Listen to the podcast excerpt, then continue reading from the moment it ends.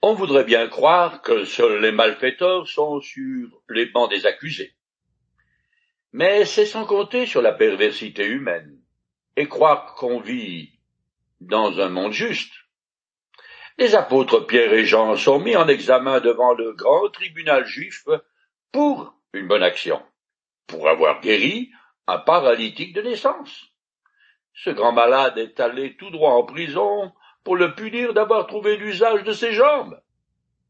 Pierre ne se laisse pas démonter et proclame haut et fort que c'est au nom de Jésus que cet homme est maintenant en pleine santé. Je continue à lire dans le chapitre 4 du livre des Actes. Jésus est la pierre rejetée par les constructeurs, par vous, et qui est devenue la pierre principale à l'angle de l'édifice. C'est en lui seul que se trouve le salut. Dans le monde entier, Dieu n'a jamais donné le nom d'aucun autre homme par lequel nous devions être sauvés.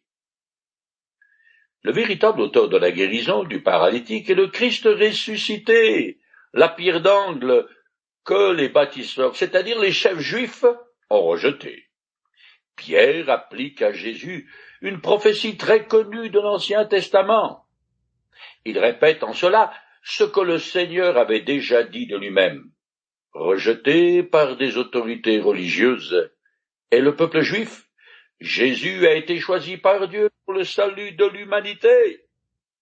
Il est difficile de se représenter le courage et la hardiesse dont Pierre fait preuve en témoignant aussi pour le nom de Jésus de Nazareth, en disant qu'il est le seul que Dieu a donné aux hommes, à notre humanité déchue, par lequel il nous faut être sauvés. Dorénavant, ce sont les chefs du peuple qui sont à la barre des accusés. Ils croyaient s'être débarrassés pour de bon du Sauveur, et maintenant, ils essayent d'empêcher l'établissement de l'Église, le nouvel édifice de Dieu. Décidément, ils ne cessent d'amonceler des charbons ardents sur leur tête. Il n'y a cependant aucun autre moyen du salut, ni pour Israël en tant que nation, ni pour les Juifs en tant qu'individus, ni pour moi, ni pour vous, que Jésus-Christ. Tous les chefs religieux que le monde a connus, aussi vertueux qu'ils aient pu être, sont totalement corrompus aux yeux de Dieu. Ils ne peuvent pas être comparés à la personne parfaite du Christ. De plus, autant que je sache, aucun d'entre eux ne s'est porté volontaire pour laver mes péchés dans son sang. Jésus est incomparable. Dans la longue histoire de ce monde, d'innombrables religions et sectes sont apparues. Il en existe plusieurs milliers, pourtant, pas une seule n'offre la certitude du pardon, la connaissance de la vérité et la vie éternelle. Jésus seul garantit tous ses bienfaits. Il a solennellement déclaré Celui qui croit en moi n'est pas jugé. Moi, je suis le chemin, la vérité et la vie. Nul ne vient au Père que par moi. Je suis la résurrection et la vie. Celui qui place toute sa confiance en moi vivra, même s'il meurt. Et tout homme qui vit et croit en moi ne mourra jamais. Je continue le texte. Les membres du Grand Conseil étaient étonnés de voir l'assurance de Pierre et de Jean. Car ils se rendaient compte que c'étaient des gens simples et sans instruction. Ils les reconnaissaient pour avoir été avec Jésus. Mais, comme ils voyaient debout, à côté d'eux, l'homme qui avait été guéri, ils ne trouvaient rien à répondre. Les autorités religieuses sont stupéfaites d'entendre Pierre et Jean, de simples hommes du peuple, illettrés, s'exprimer ainsi aisément, et avec autant de conviction. Ces pécheurs n'ont pas reçu la formation rabbinique qui convient à des professeurs de théologie. Cependant, les membres du Grand Conseil prennent note que ces hommes étaient des disciples du Christ, ce qui veut dire qu'ils manifestent la même puissance et la même autorité que leur maître. bien sûr. Les chefs religieux ne peuvent pas comprendre que c'est le Saint-Esprit qui leur donne ce courage et cette éloquence. Pierre et Jean n'ont pas froid aux yeux. Ils sont indifférents au fait que leur liberté et même leur vie dépend des chefs. L'assurance des apôtres est mentionnée dix fois dans le livre des actes. C'est l'une des caractéristiques de leur prédication. Je continue. Alors, ils leur ordonnèrent de sortir de la salle et délibérèrent entre eux. Qu'allons-nous faire de ces gens-là, disaient-ils? Car ils ont accompli un signe miraculeux évident, et tous les habitants de Jérusalem sont au courant. Nous ne pouvons pas le nier. Il est probable que Luc, qui n'était pas présent, a su ce qui s'est passé derrière les portes closes du Grand Conseil grâce à l'un de ses membres, à moins que ce soit par une révélation divine. Même les Sadducéens, qui ne croient pas au surnaturel, ne peuvent nier qu'une guérison extraordinaire a eu lieu. J'ai entendu pas mal de gens me dire que s'ils voyaient un miracle, ils croiraient en Dieu, en Jésus, ou en n'importe qui d'autre. Mais c'est faux. Certes, ils seraient impressionnés pour quelques jours, et puis la routine reprend vite ses droits, et le souvenir de l'événement s'estompe peu à peu, et on oublie. On sait que plusieurs hauts dignitaires religieux avaient vu, de leurs yeux, les miracles euh, du Christ. Mais au lieu de croire en lui, comme envoyé de Dieu, ils ont décidé de le faire exécuter. Je continue. Mais il ne faut pas que cela s'ébruite davantage parmi le peuple. Défendons-leur donc, sous peine de sanction, de parler désormais à qui que ce soit en ce nom-là. Les religieux, qui ne peuvent contredire ce prodige, optent pour l'intimidation. Ce qu'ils veulent empêcher est à la fois que la nouvelle de cette guérison se répande et que l'enseignement des apôtres, auquel ce miracle accompli au nom de Jésus, donne une autorité particulière. Il est des plus intéressants de remarquer que ces lâches de fauchetons refusent délibérément de parler de Jésus et se réfèrent à lui en disant ce nom-là quelle mauvaise foi. Dans le chapitre suivant, le grand prêtre jouera à ce même jeu de cache-cache. Je continue. Là-dessus, il les fit rappeler et leur interdirent formellement de parler et d'enseigner au nom de Jésus. Mais Pierre et Jean leur répondit, Jugez-en vous-même. Est-il juste devant Dieu de vous obéir plutôt qu'à Dieu? Quant à nous, nous ne pouvons pas garder le silence sur ce que nous avons vu et entendu. Après leur avoir fait de nouvelles menaces, ils les relâchèrent.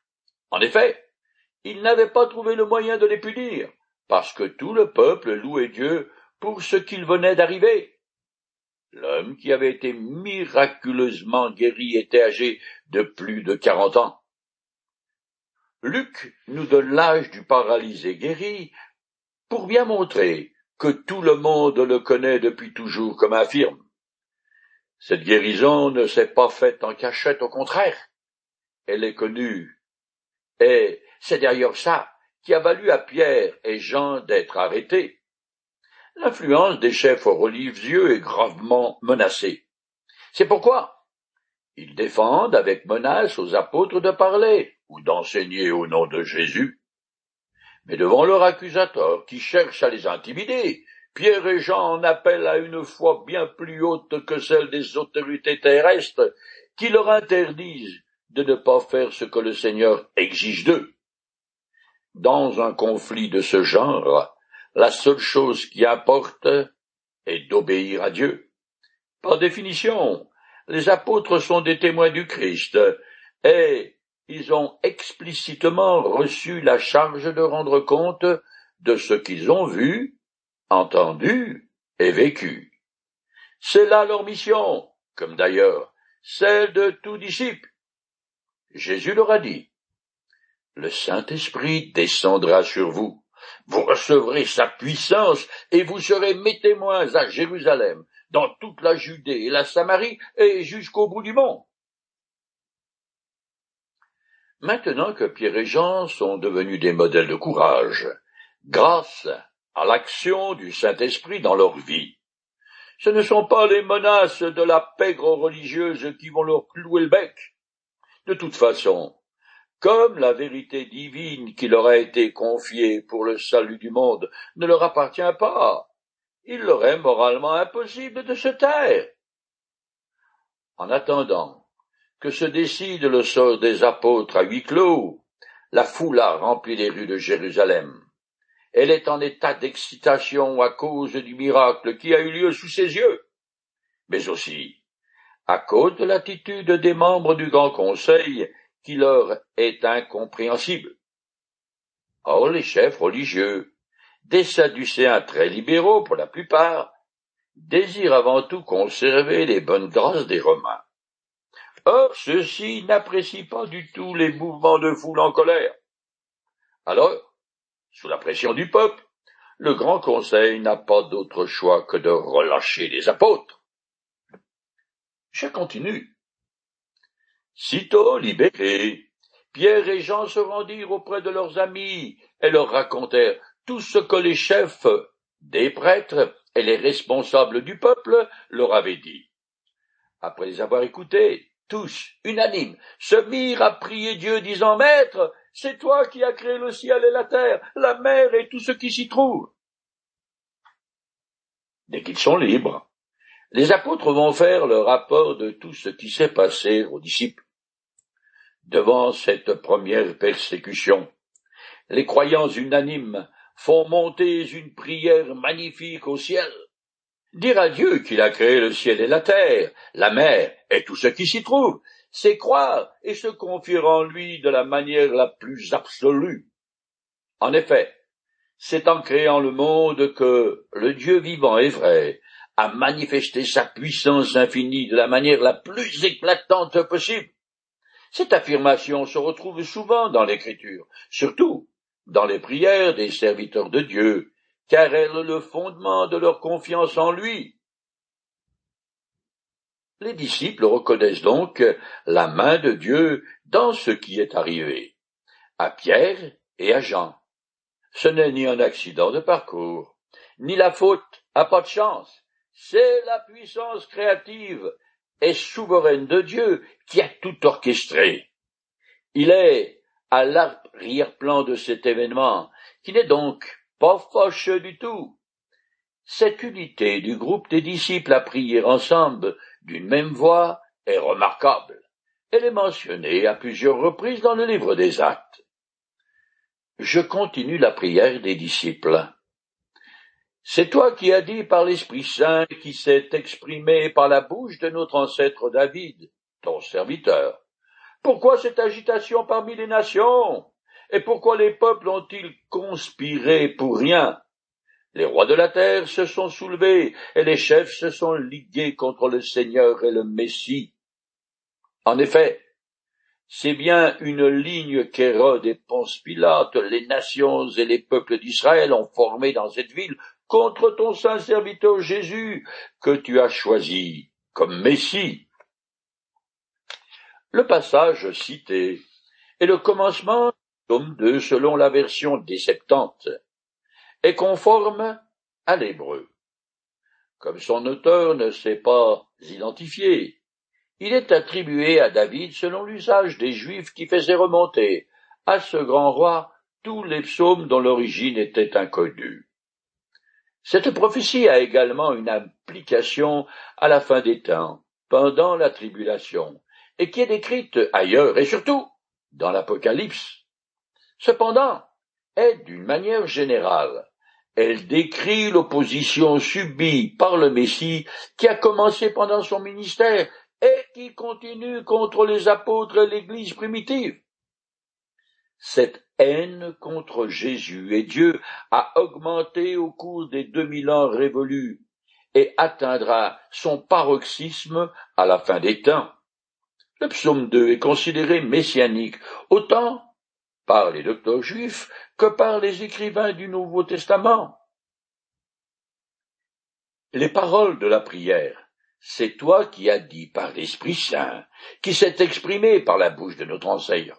David souligne, comme le font beaucoup d'autres passages, l'inspiration divine des Écritures par l'entremise d'agents humains. Cette citation, tirée du psaume 2, identifie les apôtres à Jésus lui-même. Quand ils sont persécutés, le Seigneur l'est également. Les Juifs et les païens, qui se sont ligués pour assassiner Jésus, vont maintenant s'attaquer à ses disciples. Je continue. Ils n'ont fait qu'accomplir tout ce qui avait été décidé d'avance dans la puissance et ta volonté. Maintenant, Seigneur, vois comme ils nous menacent, et donne à tes serviteurs la force d'annoncer ta parole avec une pleine assurance. Étends ta main pour qu'il se produise des guérisons, des miracles et d'autres signes au nom de ton saint serviteur Jésus. Quand ils eurent fini de prier, la terre se mit à trembler sous leurs pieds à l'endroit où ils étaient assemblés. Ils furent tous remplis du Saint-Esprit et annonçaient la parole de Dieu avec assurance.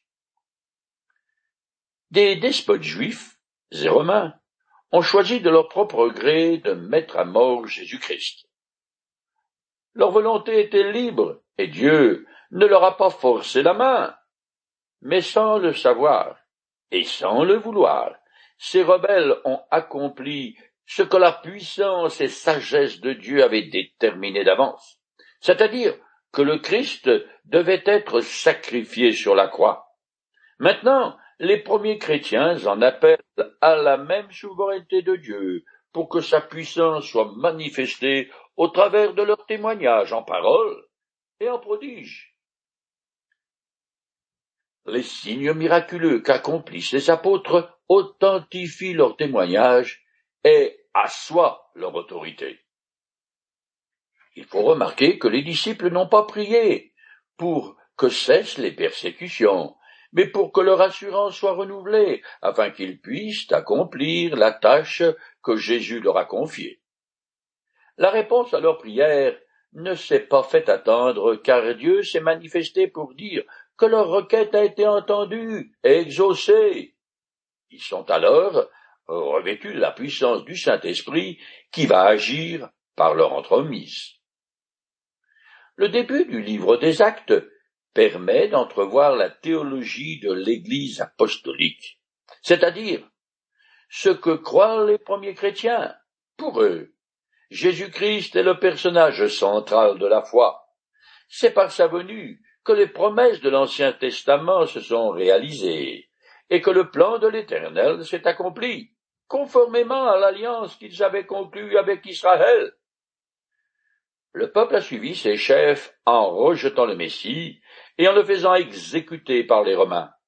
Mais Dieu a montré qu'il l'approuvait en le ressuscitant des morts et en le faisant siéger en Seigneur et Maître sur son trône jusqu'au jour de son retour sur terre quand il viendra établir son royaume de mille ans.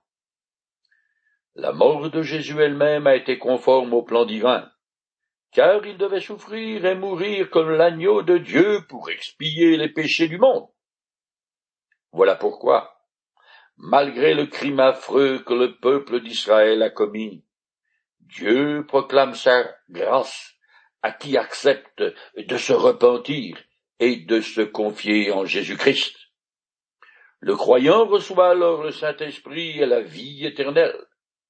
Mais à ceux qui rejettent le Christ, c'est la mort éternelle qui les attend. Les prédications de Pierre sont exclusivement centrées sur Jésus. Il est le Messie, le prophète qui devait venir et le serviteur de l'Éternel. Comme Dieu lui-même, il est le saint et le juste, l'auteur de la vie, le nom puissant qui guérit est le seul qui sauve, car il est le, Seigneur tout-puissant. Je continue le texte. Tous ceux qui étaient devenus des croyants vivaient dans une parfaite unité de cœur et d'esprit. Personne ne se prétendait propriétaire de ses biens, mais ils partageaient tout ce qu'ils avaient. Avec une grande puissance, les apôtres rendaient témoignage de la résurrection du Seigneur Jésus, et la grâce de Dieu agissait avec force en eux tous. Aucun d'eux n'était dans le besoin, car ceux qui possédaient des champs ou des maisons les vendaient, apportaient le produit de la vente et le remettaient aux apôtres. Ceux-ci les répartissaient alors entre tous, et chacun recevait ce dont il avait besoin. Les croyants forment un seul corps, avec une seule âme. La plus intime union de pensée, de volonté et de sentiment existe entre eux. C'est le Saint-Esprit seul qui crée cette précieuse unité des âmes.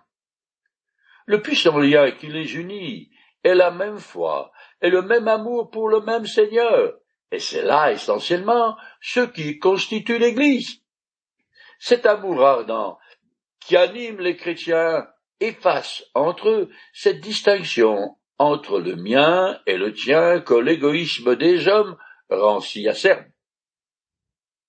Le début de l'Église est marqué par une période de grande liberté, car des milliers de Juifs euh, de l'étranger se sont convertis à Jésus-Christ et doivent rester à Jérusalem jusqu'à ce qu'ils soient suffisamment instruits dans la parole de Dieu. Il faut donc que les disciples, qui en ont les moyens, se montrent à la hauteur et leur fournissent de quoi survivre. La vente des biens est volontaire, et la distribution se fait selon les besoins. Le communisme biblique est une charité spontanée. Ici encore, Luc indique que l'essence de la prédication des apôtres est la résurrection de Jésus. La grâce de Dieu dont il est ici question est mentionnée au moins dix fois dans le livre des actes. Je finis le chapitre 4. C'est ainsi que, par exemple, un certain Joseph possédait un terrain. C'était un lévite originaire de Chypre. Les apôtres le surnommaient Barnabas, ce qui veut dire l'homme qui encourage. Il vendit son terrain apporta l'argent et en remit le produit aux apôtres. Ici, nous faisons brièvement connaissance de Barnabas. Par la suite, et conformément à son nouveau nom, il réapparaîtra sur scène comme compagnon de Paul et pour jouer un rôle important dans des situations délicates. Généreux et désintéressé, ayant reçu le don de prophétie, cet homme possède les qualités nécessaires pour être un faiseur de paix et exhorter ceux qui sont en proie à des difficultés personnelles. Entre le flot incessant de mauvaises nouvelles qui nous bombardent tous les jours et les aléas de la vie, il y a des jours où il est difficile de sourire. Alors, si dans mon cercle d'intime j'ai la chance de fréquenter un Barnabas qui a ce don d'encouragement, je jouis d'un privilège qui n'a pas de prix. Barnabas a résolu de suivre Dieu. Ayant abandonné les vaines poursuites qui animent les passions ici-bas, il illustre bien une parole célèbre de Jésus quand il a dit Nul ne peut être en même temps au service de deux maîtres, car ou bien il détestera l'un et aimera l'autre, ou bien il sera dévoué au premier et méprisera le second. Vous ne pouvez pas servir en même temps Dieu et l'argent.